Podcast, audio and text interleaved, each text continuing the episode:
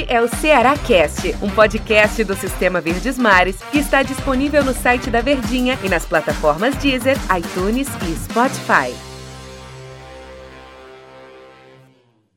Fala galera, abraço para você ligado aqui em mais um Cearacast, um podcast do Sistema Verdes Mares de Comunicação. Você pode acompanhar no Deezer, no Spotify, acompanhar nas plataformas aqui do Sistema Verdes Mares de Comunicação. Um Cearacast triste, né?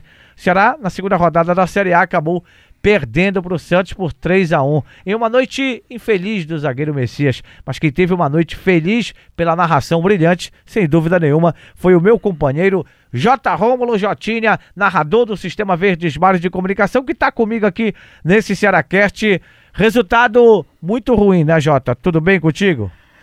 Fala, Del Luiz, rapaz, tá tudo bem, agora eu vou te contar. Não tá bem a gente narrar uma derrota dessa depois de um tantas falhas da equipe do Ceará, né? O Ceará falou de, demais e quando eu me refiro a falhas individuais, sobretudo individuais e do bom zagueiro Messias. Claro que a gente não vai crucificar aqui o Messias, aliás, usa-se essa palavra, né? Crucificar e o nome do Messias é o nome daquele que veio para salvar a humanidade, né? Ah, eu estou associando aqui a crucificação, Messias, né? Mas o Messias. Pensei que era esse Messias atual. Não, é você está falando de Jesus. É de Jesus, né? Não, exatamente. Desculpa, Jota. Mas o Messias ele é um baita zagueiro, mas hoje ele teve. Ah, mas ele teve uma infelicidade muito grande na partida contra a equipe do Santos. Ele falhou naquele pênalti cometido, né? Quando cabeceou uma bola quase rasteira, aí o Marinho perdeu.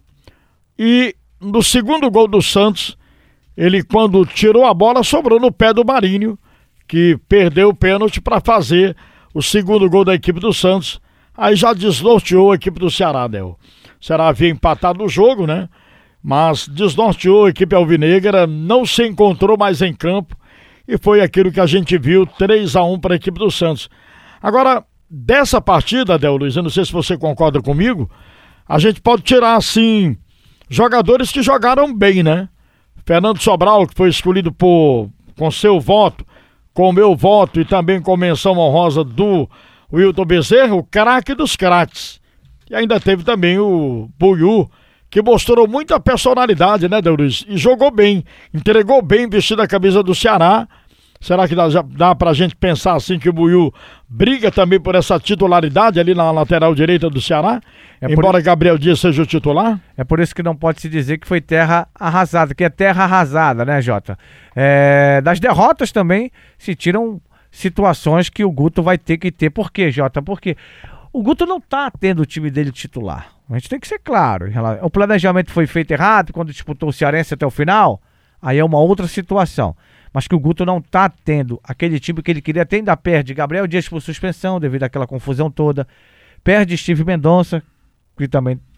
O Jael. Ah, tudo bem. O Jael não é um, um cara titular. Mas o Jael vinha crescendo vinha crescendo, teve a contusão, tudo bem, mas vinha crescendo. E aí o Guto tá mudando, por quê? Por que, que o Guto tá mudando? Por que, que o Guto muda a zaga? Perdeu o Luiz Otávio. Não tem o Messias para a Copa do Brasil. Tem que colocar outro, ele tem que testar. É culpa do treinador? Não, claro que não é. Mas o, o, os jogadores têm que entender também que tem que ter mais vontade, né, Jota? Tem por o Vina, cara, eu, todo podcast, todo Cearacast eu tenho batido nessa tecla do Vina. Eu até falei nas minhas matérias, Jota, pós-jogo, no Bola ao Centro. Eita, rapaz. No Bola ao Centro e também no, né, falando para os programas esportivos da Verdinha que parece que o Vina entrou, bateu o pênalti e saiu de novo. Me deu essa impressão. Não sei se você tem essa mesma impressão. O que falta, o Guto está necessitando utilizar alguns jogadores, mas como eu falo, que você tocou nesse assunto, a questão de, de, de ter oportunizado alguns jogadores que vão dando sim um retorno para ele. O Buiu, cara, fez uma partida, eu fiz a menção honrosa depois que eu votei no, no, no no Fernando Sobral como craque do jogo, mas o Buiu hoje me surpreendeu, me surpreendeu demais, Jota. É um jogador que vai ajudar. É verdade, é um jogador que vai ser muito útil à equipe do Ceará nessa temporada, né? E sobretudo agora com a suspensão do Gabriel Dias, é ele quem, quem está ali na lateral direita da equipe alvinegra. Agora, Del, você fala sobre essa, essa vontade dos jogadores qual será o motivo, Del, dessa falta de vontade, né, de garra, de mais empenho, mais vontade de, de, de, de jogar?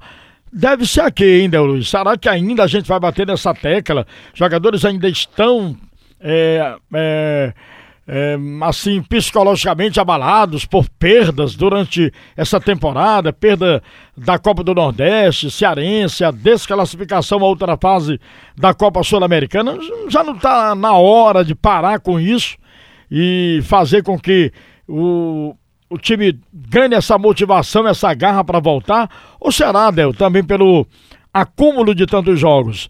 Na abertura, na, quando o Guto foi entrevistado e você pegou a, aquela carona esperta, né, Deus Luiz? Ele falava sobre o, ele não, não podia contar com jogadores e por isso modificava a equipe por conta de muitos jogos. Me parece que, se eu não estou enganado, os números são esses: 23 jogos em 45 dias.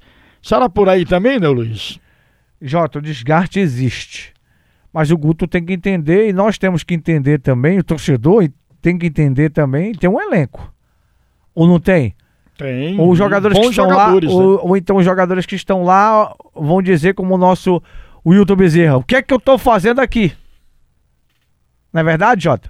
É verdade. Ele tá oportunizando o Buiu, ele oportunizou, agora, é, quando eu falo da questão, Jota, quando eu falo da questão de, que, e você tocou aí, ah, ainda tá sofrendo pelas perdas e tal, Jota, futebol tem três resultados, cara. Se for ficar sofrendo por derrota, você acaba não, não vai evoluir nada, o time acaba perdendo a confiança. Eu acho que não é mais isso, não, Jota. O lance que ocasionou o segundo gol do Santos, que foi a falha do Messias, que teve mais. O que ocasionou o Jorginho. Aquela possível falta em cima do Jorginho, né, que ele perdeu ali no meio campo, né, Del? O Jorginho foi muito mole na bola aqui para nós, né, Isso. Jota? é, é futebol profissional, cara. Você tem que ter. Você não vai ficar se lamentando de tudo que. Ah, o cara tocou em mim. Rapaz, se o Jorginho fosse o Saulo Mineiro, ele não tinha perdido aquela bola. Tinha não. Futebol é contato, né? Contato. Vai acontecer sempre. Pode ser para um lado, pode ser para o outro. Agora, Jota, precisa ter mais concentração. Acho que falta um pouco de concentração para o Ceará. Tá faltando um pouco de concentração. Até essa questão do desgaste, ela é muito notória também. Mas o Ceará tem que virar a chave também nisso aí e começar a jogar boas partidas e conseguir bons resultados. Contra o Grêmio foi na superação, foi no último minuto. Contra o Santos poderia ter sido na superação. O Ceará não fez um jogo ruim, Jota.